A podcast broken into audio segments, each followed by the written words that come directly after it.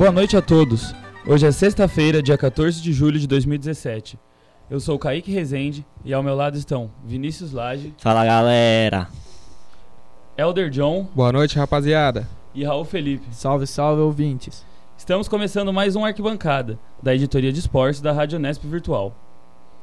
No programa de hoje, vamos debater os confrontos da 13ª rodada do Brasileirão de 2017. E para começar, vamos com o confronto entre Flamengo e Grêmio, que se enfrentaram na Ilha do Urubu. Texto de Vinícius Lage, locução de Daniel Linhares. Flamengo perde para o Grêmio na Ilha do Urubu e cai para quarto. O Mengão começou o jogo no ataque e até levou perigo com o Trauco, mas o Grêmio estava bem postado na defesa e acabou abrindo o placar com o talento de Luan. Já no segundo tempo, o Flamengo tentou congestionar o campo de ataque com seis jogadores, mas esbarrou na boa atuação do goleiro Léo. O tricolor gaúcho desperdiçou bons contra-ataques e a chance de matar o jogo. Essa foi a primeira derrota do Mengão no seu novo estádio. Com a derrota, o time rubro-negro cai para a quarta posição. Já o Grêmio voltou a vencer após três derrotas seguidas no Campeonato Brasileiro e pulou para a vi- vice-liderança do torneio. O time carioca visita o Cruzeiro na próxima rodada. O time comandado por Renato Gaúcho volta a campo no domingo, às 16 horas, contra a Ponte Preta em sua arena. Bom, para falar um pouco desse jogo, complicado, né? Belo resultado pro Corinthians no final das contas. Campeão, né? Convenhamos. É, abriu uma vantagem histórica aí, cada vez mais histórica. E impressiona o Luan, né? Jogou praticamente sozinho no ataque do Grêmio ontem. E fez um gol tabelando com o zagueiro. né? Fazia tempo que a gente não via isso. Com certeza. E mostrou a força do Grêmio fora de casa e a fragilidade do Flamengo, né? Que sempre monta um elenco bom, só que na hora do vamos ver, no jogo decisivo mesmo, não consegue mostrar resultado. É, o, o time do Flamengo deixou o Luan jogar entre as entrelinhas da defesa e o Luan dinamizou o ataque do, do Grêmio para a vitória, né?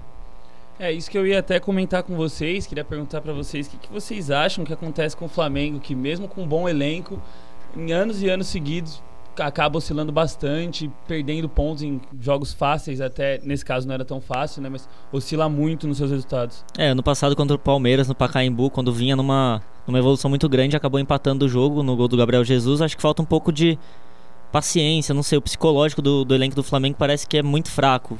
Nos jogos importantes acaba não aparecendo, alguns jogadores somem e... Bom, acho que ainda tem muito campeonato pela frente, o Flamengo ainda é um candidato ao título se o Corinthians começar a tropeçar, mas tem que ver esses jogos grandes. Vamos ver quanto o Corinthians daqui a algumas rodadas se consegue buscar um resultado favorável fora de casa. Com certeza. E o Grêmio que agora também ah, diminuiu um pouco a diferença, mas ainda está distante também, tem que trabalhar bastante para conseguir. Bom, e seguindo, quem abriu a rodada foi o Atlético Mineiro e o Santos, enfrentaram lá no Horto. Texto é de Ivan Gomes e a locução do Daniel Linhares. Atlético Mineiro perde para o Santos dentro do seu estádio. O gol da equipe santista foi marcado por Daniel Guedes no fim da partida. O jogador que entrou na segunda etapa acertou uma bela cobrança de falta e deu a vitória ao Peixe. Agora o Santos assume a terceira posição da tabela. Já o Atlético Mineiro continua decepcionado, continua decepcionando e está na 12ª colocação. Na próxima rodada, o Clube Mineiro tem confronto contra o Atlético Goianiense em Goiânia, domingo às 16 horas. Já o Santos enfrenta no mesmo horário a equipe do Vasco, no Engenhão, já que o estádio de São Januário está interditado. Santos, o Santos, depois de bater o São Paulo, né? Vai enfrentar o Atlético Mineiro. Qual a visão de vocês sobre o jogo? Ah, o, o time do Santos é, é inacreditável o quão ele é, é imprevisível. Time do Santos desperdiça pontos é, com pequenos em casa, aí vai jogar um jogo fora, ganha surpreendentemente. Então eu acho que o time do Santos precisa de uma consistência, precisa de uma linearidade no, no, no, no seu futebol. E, e é isso, e Vanderlei na seleção, né? É, e pelo lado do Atlético tem uma visão muito negativa, né? Porque o time está em 12º com 17 pontos e no começo do campeonato era colocado como um dos favoritos, né? E não consegue mostrar sua força, principalmente dentro de casa, perdendo jogos decisivos. É, o... esse jogo é impressionante como os goleiros pegaram muito bem, né? Foram dois pênaltis defendidos, um pelo Sim. Vitor e um pelo Vanderlei. É, sem contar as diversas defesas que ocorreram durante o jogo. E eu reforço o que o Raul falou, o Santos é um time muito imprevisível. tanto ano passado quanto esse ano, ganham jogos grandes e acaba perdendo ponto para Atlético Goianiense, por exemplo. Então acho que tem que manter uma consistência. E pelo lado do Atlético Mineiro, é igual Palmeiras, né? A gente não sabe o que esperar do Atlético Mineiro. Um jogo joga bem, outro jogo joga mal, não tem muito padrão tático, muda jogador todo jogo. Acho que o, o Roger vai começar a ser muito questionado mais do que já vem sendo e tá na corda bamba para mim já. É, uma péssima atuação do Fred no ataque, né? O Fred não estava nos seus melhores dias e, e faltou pontaria para definir o, a vitória do Atlético, que teve mais chances do que o Santos. É, o Atlético Mineiro é com certeza um time que a gente esperava bem mais, né? Pelos seus, seus jogadores, um elenco muito forte, jogadores de nome, Fred, Robinho, mas até agora não conseguiu responder à altura. E o Santos, ele para mim é sempre uma incógnita. Eu sempre, às vezes, acredito muito no time do Santos e as, não, parece que não vai. E às vezes vem o pessoal da base e dá certo. Difícil prever o que, que vai acontecer com o Santos. Complicado. Bom, finalizando o nosso primeiro bloco, vamos à vitória do Bahia sobre a Ponte Preta. Texto de Ivan Gomes e locução de Daniel Linhares. Bahia surpreende e bate a Ponte Preta por 3 a 0 em Campinas. Os gols foram marcados por Rodrigão duas vezes e René Júnior. Com o resultado, a equipe de Salvador sobe três posições e assume a 13ª colocação. A Ponte caiu duas posições e agora está em 15º. O próximo confronto da equipe paulista será o Grêmio domingo às, às 4 horas. Já a equipe do Bahia recebe o Havaí às 19 O que, que vocês gostariam de comentar sobre esse jogo? Bahia em jogar fora contra a Ponte. Jogo difícil. É, se eu não me engano, acho que foi a primeira vitória fora do Bahia no campeonato. É, o time do Bahia estava jogando bem em casa, jogando mal fora. Aí começou a jogar mal em casa, começou, continuou jogando mal fora e surpreendentemente para mim ganhou esse jogo da Ponte Preta em Campinas. A Ponte Preta que deu muitos espaços na defesa. É, o time chegou mal postado para o jogo, não estava concentrado. E, e o lado direito da defesa da Ponte Preta estava muito exposto ao ataque do Bahia. É, e a Ponte Preta já vinha numa sequência negativa, né? Esse jogo era crucial para se recuperar na tabela. Sim, sim. Só que acabou perdendo, uma goleada 3 a 0 para um concorrente direto ali, que os dois times não têm nenhuma proporção muito grande no campeonato. Meio da tabela. Meio da tabela ali, perder para um concorrente é sempre complicado. Acho importante para o Bahia essa vitória. A derrota, é claro que é acachapante para Ponte Preta, mas o Bahia é importantíssimo porque vinha mal, vinha numa decaída muito grande no campeonato após um começo meteórico, fazendo muitos gols. E o ataque voltou a funcionar, né? Três gols contra a Ponte no Moisés Lucarelli. Não é sempre que acontece. E é importante para o Bahia para voltar a vencer e se manter ali nas posições intermediárias, fugir do rebaixamento, que eu acho que é o que ele espera para esse campeonato. Sim, e o que me surpreendeu bastante nesse jogo foi que a Ponte Preta não conseguiu marcar um gol dentro de casa contra o Bahia, que não é uma equipe que tem uma defesa muito bem postada e muito bem organizada. Oscilou bastante em muitos jogos, tomou muitos gols também na competição, acabava fazendo muitos também. Mas a Ponte tem bons jogadores no ataque, jogadores de nome, não conseguiu tirar o zero do placar mesmo e se complica aí, né, para almejar alguma coisa a mais pro campeonato. Bom, termina assim o nosso primeiro bloco. Vamos ao próximo.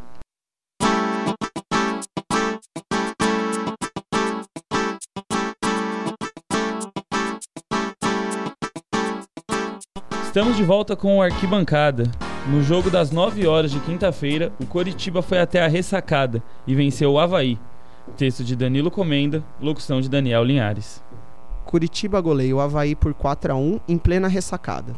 O gol catarinense foi marcado pelo meio-campo Marquinhos, enquanto que para os paranaenses marcaram os centroavantes Kleber e Henrique Almeida, e duas vezes o atacante Rildo. O jogo pode ter marcado a última atuação do centroavante Kleber Gladiador, antes da suspensão de 12 jogos aplicada a ele pelas agressões cometidas no jogo contra o Bahia. Destaque da última partida do Havaí, o goleiro Douglas acabou falhando no terceiro gol do Coxa, soltando a bola no pé do atacante Rildo, após cobrança forte de falta do lateral Thiago Carleto. Com o resultado, o Curitiba sobe para a décima colocação, com 19 pontos e fica apenas a um do G6 do torneio. Já o Havaí perde a chance de sair da zona de rebaixamento e permanece no 18º lugar com apenas 12 pontos. O próximo confronto do Curitiba pelo Brasileirão é contra o Fluminense no Couto Pereira, no domingo, às 7 horas da noite, para buscar a segunda vitória consecutiva. Já o Havaí viaja até Salvador, onde enfrenta o Bahia na Arena Fonte Nova, também no domingo às 7 horas, em busca da reabilitação no campeonato. E o Havaí né, tava dando certo com o goleirinho, três jogos jogando muito, agora não, não virou dessa vez, não deu certo contra o Coxa. É, o, o time do Curitiba, para mim também, surpreendentemente, essa vitória do Curitiba. O Curitiba vinha de péssimos jogos, a defesa que estava consistente começou a jogar mal, a torcida já estava contestando o, o Pachequinho no, no comando técnico do time. E, e o Havaí, é, o Havaí é, é, esse jogo do Havaí aí. Nunca, nunca espere muito do Havaí. Esses três jogos que o Havaí jogou muito bem foi o fora da, da curva do Havaí, foi o ponto fora da curva.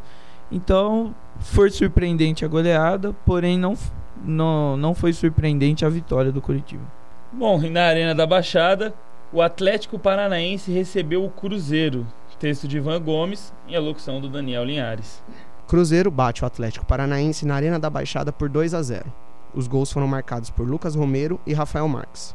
O Cruzeiro agora atinge sua segunda vitória consecutiva e o Atlético Paranaense está a três jogos sem vencer. Com o resultado, o Atlético estaciona na 15ª colocação com 15 pontos. O Cruzeiro agora atinge sua segunda vitória consecutiva e o Atlético Paranaense está a três jogos sem vencer. Com o resultado, o Atlético estaciona na 15ª colocação com 15 pontos. O Cruzeiro, por sua vez, assume a sexta colocação com 20 pontos. No próximo fim de semana, o Cruzeiro enfrenta o Flamengo no Mineirão. Já o Atlético Paranaense viaja até São Paulo para enfrentar o líder Corinthians. O Cruzeiro superou a equipe do Atlético Paranaense em casa, né? Quais são suas impressões sobre o jogo, Vinícius? É, Thiago Neves comendo a bola. O time do Cruzeiro vem nessa recuperação incrível é, depois dos 3 a 3 contra o Palmeiras, foi muito questionado, perdeu um jogo e de repente mudou. Mudou a chavinha, o Cruzeiro começou a jogar melhor, começou a sofrer menos gols, a defesa está mais consistente, o ataque continua trabalhando muito bem. E o Atlético Paranaense, a desorganização da diretoria é transmitida em campo, o time não consegue jogar, a defesa não é mais o que era, o goleiro, ninguém sabe o que anda acontecendo.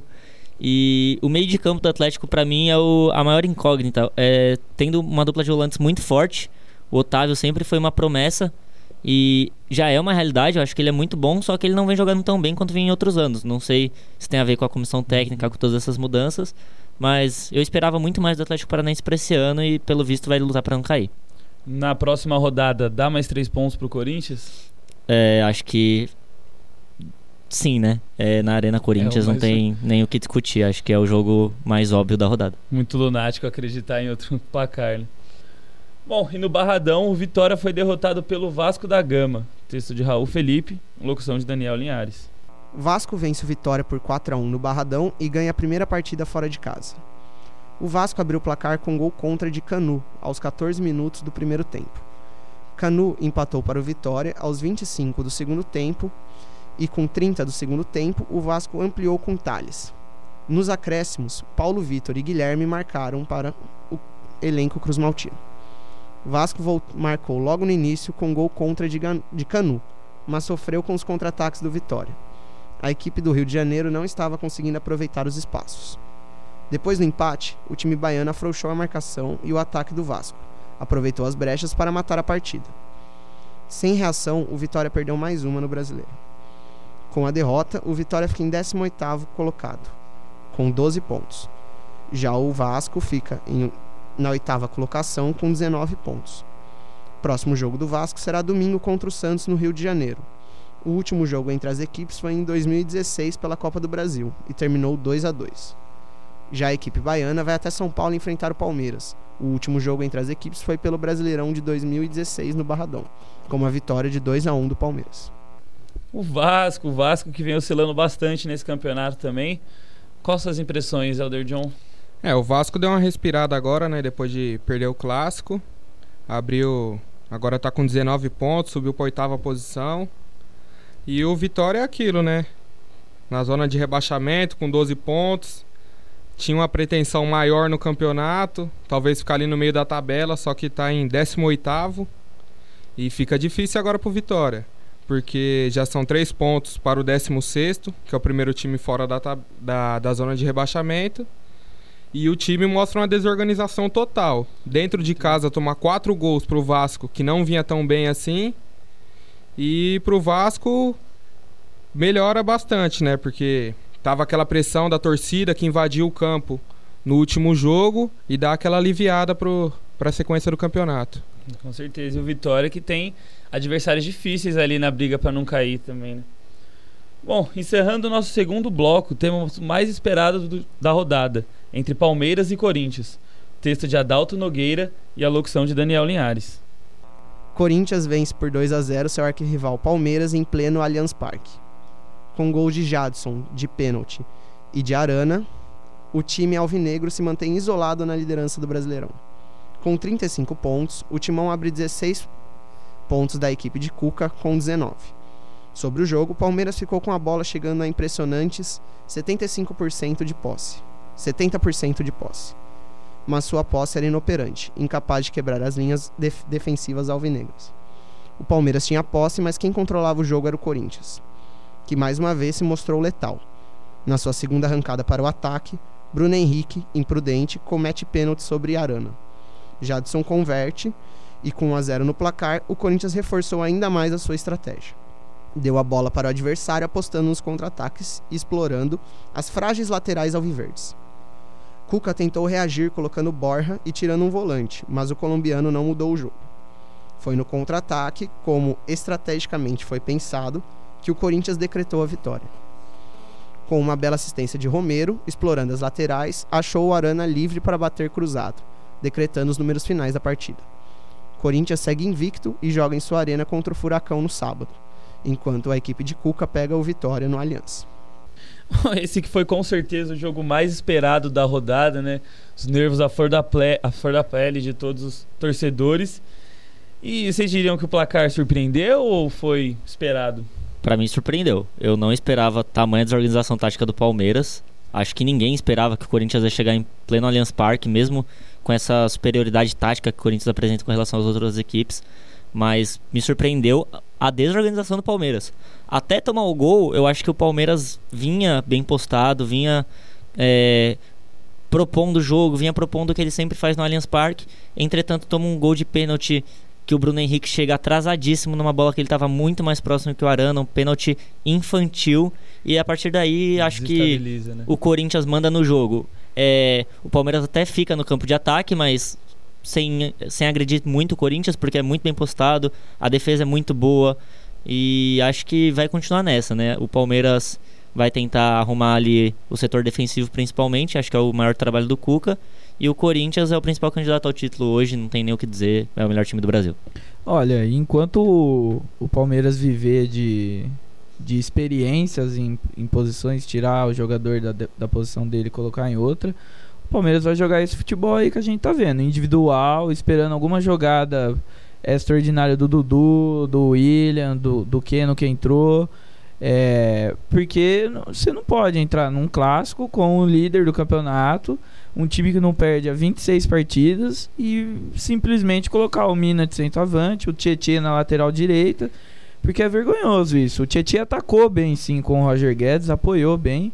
Porém, o Tietchan marcou muito mal lá atrás. O Tietchan deixou o Romero fazer o que ele queria na zaga. E olha que é o Romero, né? E olha que é o Romero. E, e meu, não, não pode deixar uma coisa dessa acontecer.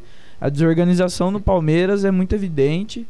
A gente pode até cogitar um. Talvez um clima ruim no vestiário, porque o time não parece tá unido para querer mudar isso. O técnico na entrevista coletiva já afirmou que a torcida não tem paciência com determinados jogadores, o Borja, o Egídio.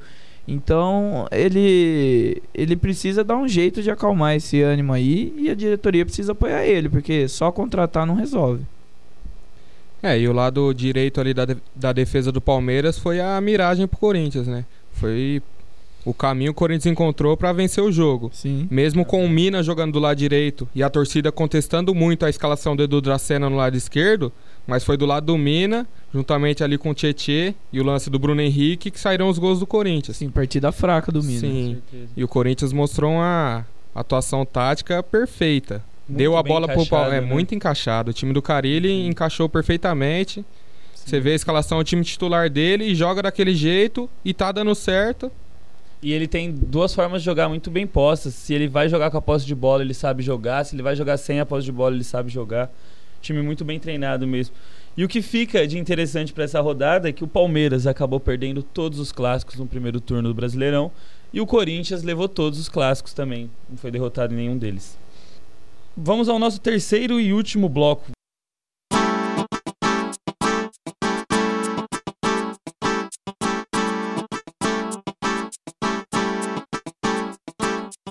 Voltamos. E no Maracanã, Botafogo vence o Fluminense. Texto de Elder John, locução de Daniel Linhares. Botafogo vence Fluminense por 1 a 0 no Maracanã e encosta no G6. O Fogão abriu o placar ainda no primeiro tempo, aos 39 minutos, com o atacante Roger de cabeça, após o cruzamento do meia João Paulo. O destaque do time alvinegro ficou por conta do meia Marcos Vinícius. O jovem de 22 anos fez seu primeiro jogo como titular e deu muito trabalho à zaga do Flusão, mandando até bola na trave.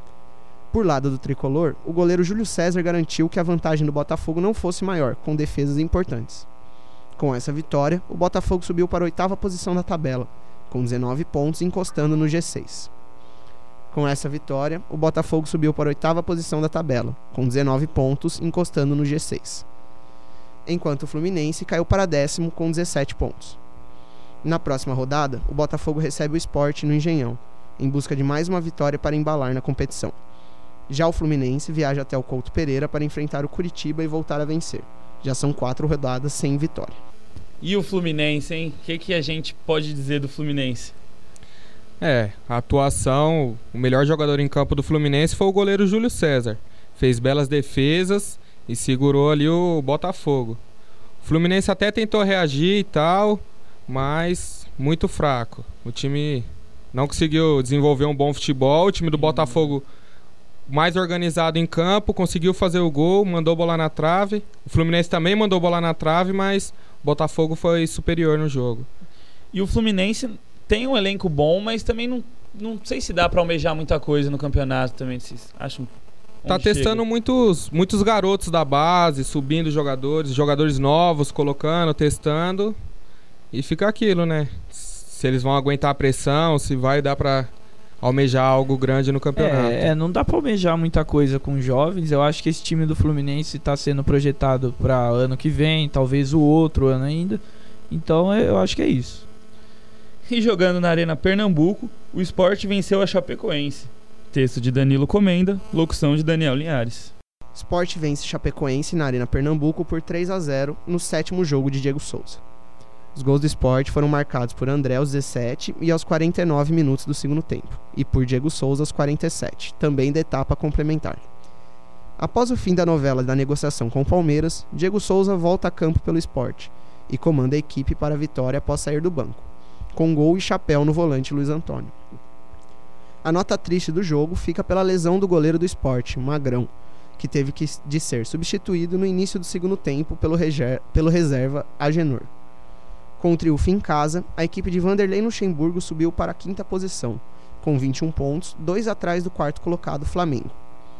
Já a Chape, com 15 pontos, está em 14º lugar, dois pontos acima do Havaí, primeiro time dentro da zona re- do rebaixamento.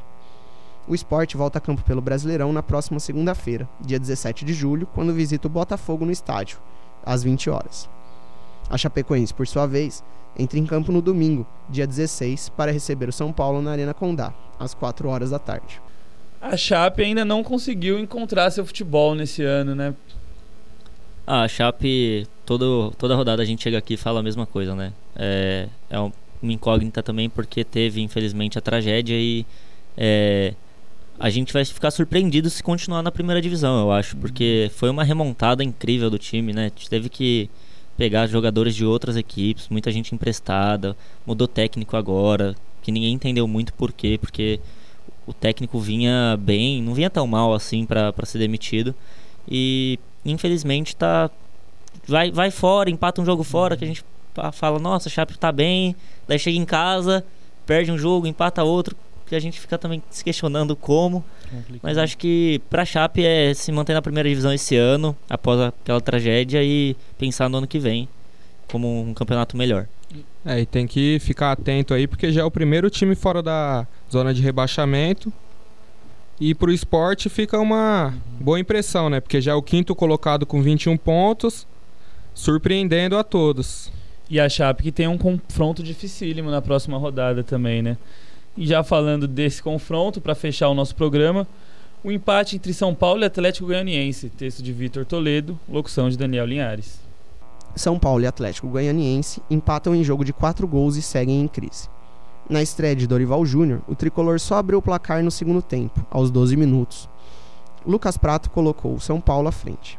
Essa vantagem só durou 8 minutos. Após falha de Coeva, Niltinho em um belo chute empatou a partida. Marcinho coloca o tricolor novamente em vantagem aos 38 minutos. E Everaldo de calcanhar empata para o Dragão aos 40. Esse empate deixa o São Paulo com uma sequência de 8 partidas sem vitória e ainda na zona da degola com 12 pontos. Já o Atlético Goianiense segue na lanterna com apenas 8. Na próxima rodada, o tricolor visita a Chapecoense na Arena Condá, em busca da reabilitação. Já o Dragão tenta aliviar sua torcida e recebe o Atlético Mineiro no Olímpico em Goiânia. O que, que acontece com o São Paulo, hein, rapaz? Oito rodadas sem ganhar, ainda não encontrou o caminho da vitória. Qual a maior dificuldade que vocês veem nesse? É, o São Paulo surpreendendo negativamente, Trocou de técnico agora, vamos ver se vai mudar alguma coisa. Aparentemente não mudou muito, porque enfrentou o lanterna do campeonato e empatou em casa, certo? Está com 12 pontos só, juntamente com Vitória e o Havaí.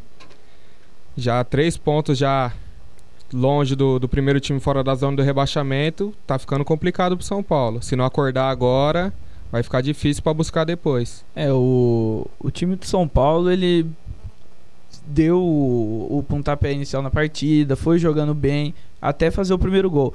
Porém, o time do São Paulo tem uma coisa assim, ele não, ele não impõe o seu futebol, ele faz o gol, ele continua naquele marasmo. E ele tomou dois gols ali que, na minha opinião, foram totalmente infantis. O primeiro gol, um chute de fora da área, o, o jogador do Atlético Goianiense totalmente é, livre, a marcação afrouxou do São Paulo. O segundo gol, então, foi uma vergonha, deixar o cara chutar de calcanhar dentro da pequena área, praticamente. E o, o, goleiro não tinha o que fazer, né? A culpa não é do goleiro, a culpa é da defesa. A defesa do São Paulo é muito fraca, assim como a defesa da Chapecoense. São times que tomam muito gol, muitos gols. É, é muito gol sofrido por jogo.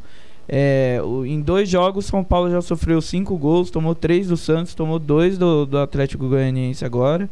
E querendo ou não, por mais engraçado que possa ser, era um adversário direto e não pode perder pontos com o adversário direto, tem que ganhar e o São Paulo bobeou.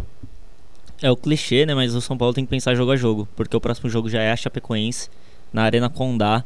Empatou um jogo com o Atlético Goianiense que, para mim, é muito mais fraco ofensivamente que a Chapecoense. A Chapecoense tem bons jogadores no ataque, o Arthur vem bem no campeonato. O Arthur é muito bom jogador. E com essa defesa, acho que tem que ficar esperto contra a Chapecoense, porque se perder, já abre seis pontos para Chapecoense, que é um adversário direto. Se ganhar, sai da zona de rebaixamento. Se perder, já, já afunda mais um pouco e pressiona já o Dorival, que acabou de chegar, mas chega, chega sempre pressionado, né? Chega em time que está na zona de rebaixamento, é. não chega na tranquilidade que chega num time que foi campeão brasileiro, igual, por exemplo, o Eduardo Batista no passado. Chegou com uma responsabilidade muito grande para resolver o problema, né? Mas é um caminho muito difícil. A verdade é que agora não tem jogo fácil para o São Paulo, porque se a gente pensar o Atlético Goianiense, que é o último colocado, tem só oito pontos, em casa não foi um jogo fácil, que jogo que São Paulo vai poder considerar fácil, né? E para mim é um São Paulo novo que me aparece agora no meio do campeonato, pensar o meio de campo, dois jogadores chegaram a menos de um mês na equipe, zagueiro chegou a menos de um mês. Então, o treinador também.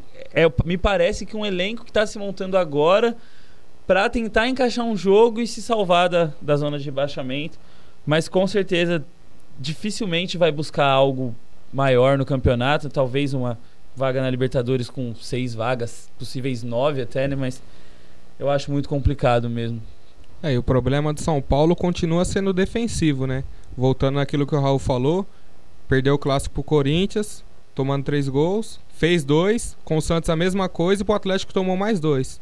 Então tem que arrumar a primeira zaga e depois pensar em algo mais pra frente. Bom, infelizmente estamos chegando ao fim de mais um Arquibancada. Muito obrigado aos companheiros que estão aqui conosco, aos ouvintes, a todos uma boa noite e nos encontramos de novo no próximo programa. Boa noite. Boa noite. Boa noite.